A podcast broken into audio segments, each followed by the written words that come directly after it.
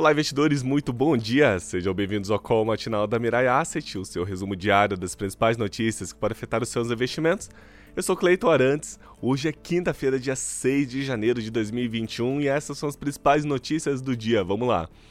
A expectativa de que a ata do FONC e os discursos dos membros do Fed eles viessem com um tom mais duro não foi surpresa. A sinalização dada é que os juros comecem a subir aí a partir de março, com possíveis três aumentos no ano e ocorra a finalização em paralelo do programa de recompra de títulos, que é o conhecido Quantitative Easing.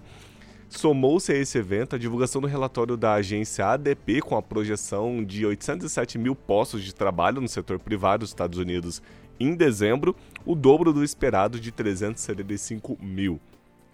Essa sinalização da ADP alimentou expectativas de fortes números do payroll que serão divulgados amanhã e ajuda na retórica de antecipar o aumento dos juros nos Estados Unidos também. A soma dessas notícias causou impacto na alta, na, na, alta da taxa de juros das Treasuries lá nos Estados Unidos, a variação do dólar também versus outras moedas e a forte queda das bolsas de valores lá nos Estados Unidos e que afetou o mundo inteiro e gente vai falar daqui a pouquinho um pouquinho delas também. Após o forte tombo de ontem, as bolsas de valores iniciam seus negócios nessa manhã de quinta-feira no campo negativo e indicam que a primeira semana do ano será de perdas para o mercado acionário global. Na agenda econômica de hoje, temos a divulgação da, da, na China do PMI de serviços de dezembro. Ele ficou em 53,1 contra 52,1 em novembro. Saiu também o PMI composto, que avançou de 51,2 para 53 no mesmo período. Já lá no Japão, o PMI recuou de 53,3 em novembro para 52,5 em dezembro.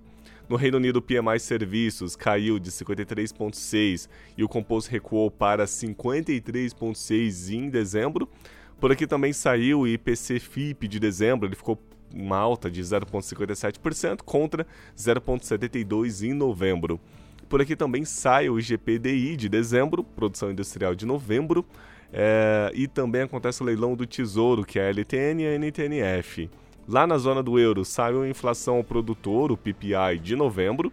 Ele ficou positivo em 1,8% contra a previsão de 1%. Nos Estados Unidos sai a balança comercial também de novembro. Pedidos de auxílio-desemprego semanal encomendas à indústria de novembro e discurso do membro, membro do, do Fed de São Luís. O Ibovespa ele deve continuar pressionado no curto prazo e ainda mais pressionado pelo setor externo. Falando de Ibovespa, ontem fechou numa queda bem expressiva de 2,42% a 101 mil pontos e 5 a Nasdaq, que é a bolsa de tecnologia dos Estados Unidos, fechou numa queda mais expressiva ainda, de 3,34%, e o S&P 500, que são as 500 maiores empresas dos Estados Unidos negociadas em bolsa, fechou numa queda de 1,94%. Já o dólar comercial aqui no Brasil fechou numa alta de 0,39 e a cotação R$ 5,71 centavos, e a Selic ela já está acumulada no ano, praticamente na semana 0,10. Na Ásia, as bolsas de valores fecharam pesadas, o Nikkei 2,88 de queda e Xangai 0,25. Na Europa, as bolsas abriram agora de manhã também no vermelho, Londres 0,31, Alemanha 0,81 e França 0,99. Nos Estados Unidos, as bolsas abriram sem força, Dow Jones 0,23, S&P 500 0,02 e Nasdaq numa queda de 0,31. O Ibovespa Futuro aqui no Brasil abriu numa alta bem leve de 0,24% a quase aí 102 mil pontos. O dólar comercial aqui no Brasil abriu em queda de 0,15, a cotação a R$ 5,70. Falando um pouquinho de commodities, o petróleo WTI ele também abriu em alta de 1,82% e a cotação 79 dólares e 25 centavos o barril de petróleo. O petróleo Brent ele abriu em alta também de 1,63 e a cotação 82 dólares e 10 centavos. E o minério de ferro no Porto de Qingdao fechou numa alta de 2,15% a 127 dólares e 58 centavos a tonelada. Lembrando que o minério de ferro é sempre com 62% de pureza de ferro. Bom, essas foram as notícias do dia. Amanhã a gente está de volta e ótimos negócios. Até logo!